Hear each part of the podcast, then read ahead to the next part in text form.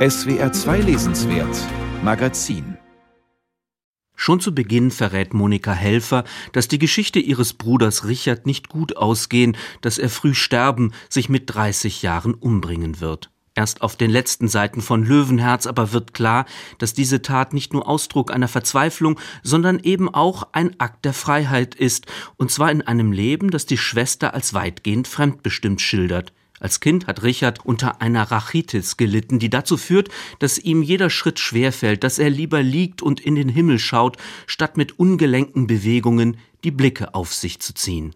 So war mein Bruder Richard. Er dachte beim Gehen ans Liegen, beim Sitzen ans Liegen, beim Stehen ans Liegen. Körperliche und seelische Schmerzen begleiten Richard von Kindesbeinen an. Die Mutter stirbt früh, der Vater zieht sich von den Kindern zurück. Richard wächst, getrennt von seinen Schwestern, bei einer ungeliebten Tante auf. Er wird von der Schule verwiesen, weil er die Unterschrift auf einem Attest fälscht. Eher zufällig wird er Schriftsetzer, freut sich aber über seinen Job, der zwar nicht gut bezahlt wird, aber ihm auch nicht zu viel abverlangt. Wir befinden uns in den 1970er Jahren. In Deutschland wird die sogenannte Bader-Meinhof-Bande gejagt. Monika Helfer erwähnt auch die Selbstmorde der Terroristen im Stammheimer Sicherheitsgefängnis. Der Tod scheint in diesem schmalen Band, der inhaltlich stark verdichtet ist, immer präsent zu sein.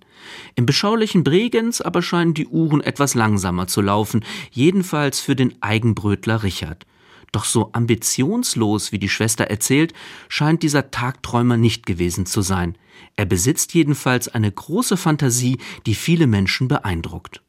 So viele Mädchen und Frauen sind abgefahren auf meinen Bruder und einige Männer auch alle weil er sie verzaubert hat mit seinen Geschichten vom Hundertsten ins Tausendste.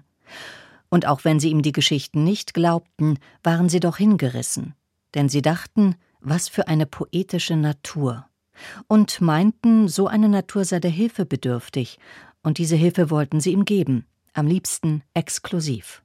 Außer seinen Geschichten hatte mein Bruder nicht viel zu bieten.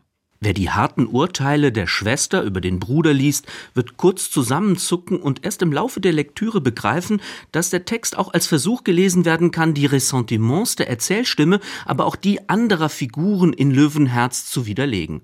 Das zeigt sich nicht zuletzt im Stil der Autorin. Manche Sätze wirken, als wolle Monika Helfer in Gedanken zwei Schritte vor und dann wieder einen zurückgehen, um sich schreiben zu vergewissern, ob die Erinnerungen wirklich stimmen. Richard hat tatsächlich einiges zu bieten, was aber nach den üblichen Maßstäben der Gesellschaft oft übersehen wird. Er kümmert sich um einen zugelaufenen Hund, der ihm fortan nicht mehr von der Seite weicht. Außerdem malt er. Er ist Autodidakt. Seine Bilder sind wohl der sogenannten naiven Kunst zuzurechnen. Wenn er am Fußboden in seiner Wohnung lag und malte, er malte nur im Liegen, wie denn sonst, dann, so hätte ich gesagt, hätte mich einer gefragt, war er glücklich. Und hätte man mich weiter gefragt, was ich damit meine, hätte ich geantwortet Beim Malen dachte er an nichts. Ob Richard wirklich an nichts denkt, wenn er malt, bleibt ein Rätsel wie so vieles, was dem jungen Mann widerfährt.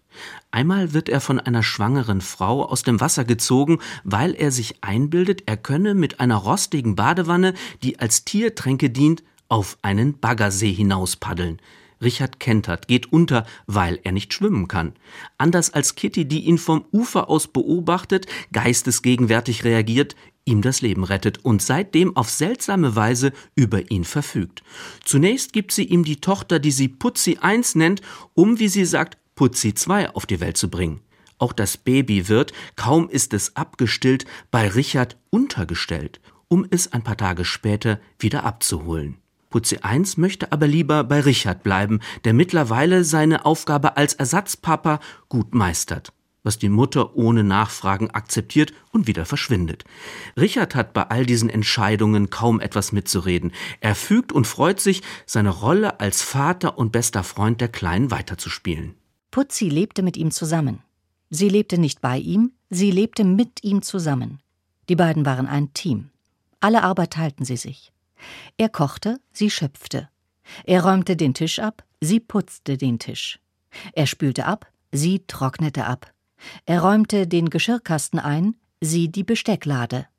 Das ist eine fast schon märchenhafte Konstellation, vorbei an allen Regeln und Gesetzen, die im familiären Zusammenspiel normalerweise gelten. Die Geschichte ist auch im Fortgang so merkwürdig, dass sie nur als biografisches Zeugnis glaubhaft erscheint.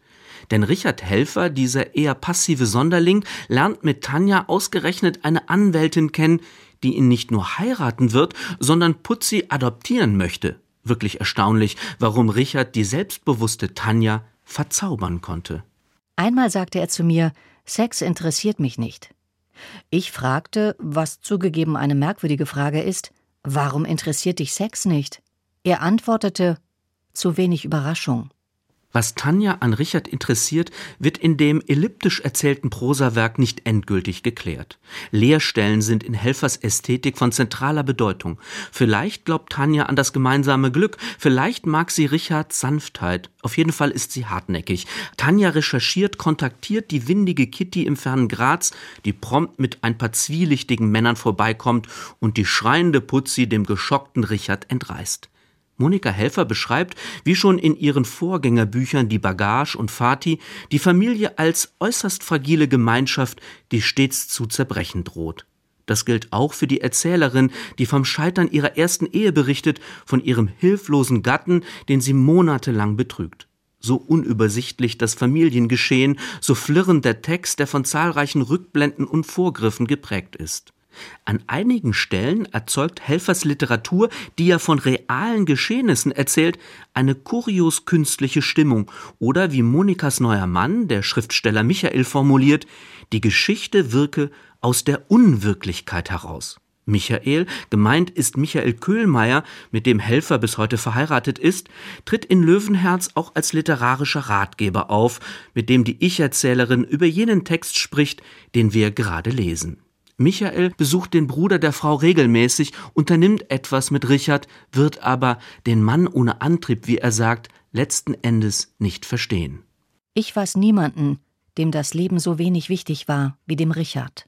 Die Schwester nennt den Bruder einen Schmähtandler, und dieses klangpoetische Dialektwort ist vielleicht der Schlüssel zu diesem so schwer aufschließbaren Charakter.